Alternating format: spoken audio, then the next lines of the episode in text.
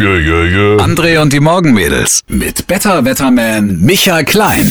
Letztes Jahr um die Zeit war auch schon sehr, sehr viel Schnee und in Karlsfeld zum Beispiel im Erzgebirge, dort wurde letztes Jahr Anfang Februar der größte Schneemann Deutschlands gebaut. 15,5 Meter hoch, ein irre Ding. Also da hatten wir auch schon viel Schnee vor allem. Ja, regen sich auch viele drüber auf und sagen, mein Gott, jetzt schneit's mal einen Tag, jetzt regt sich auf.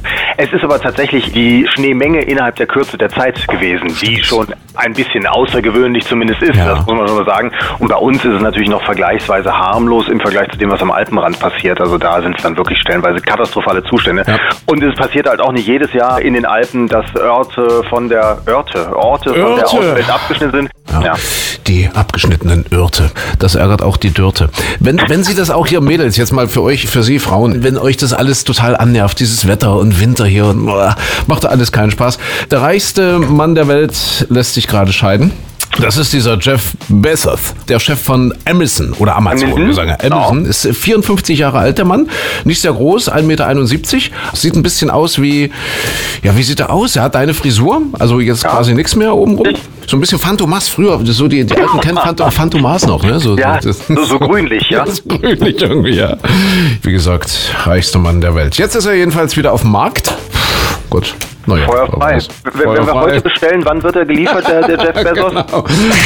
Gestern wurde in Leipzig das Clara Schumann-Jahr feierlich eingeläutet. Clara Schumann, deren Geburtstag wir in diesem Jahr zum 200. Mal feiern. Findige Marketingstrategen sagen natürlich nicht einfach nur, wir feiern Clara Schumann-Jahr, sondern die nennen das ganz im Ernst Clara 19. Oh, nein. Ist das, ist das unglaublich? Oh, Hashtag. Clara 19.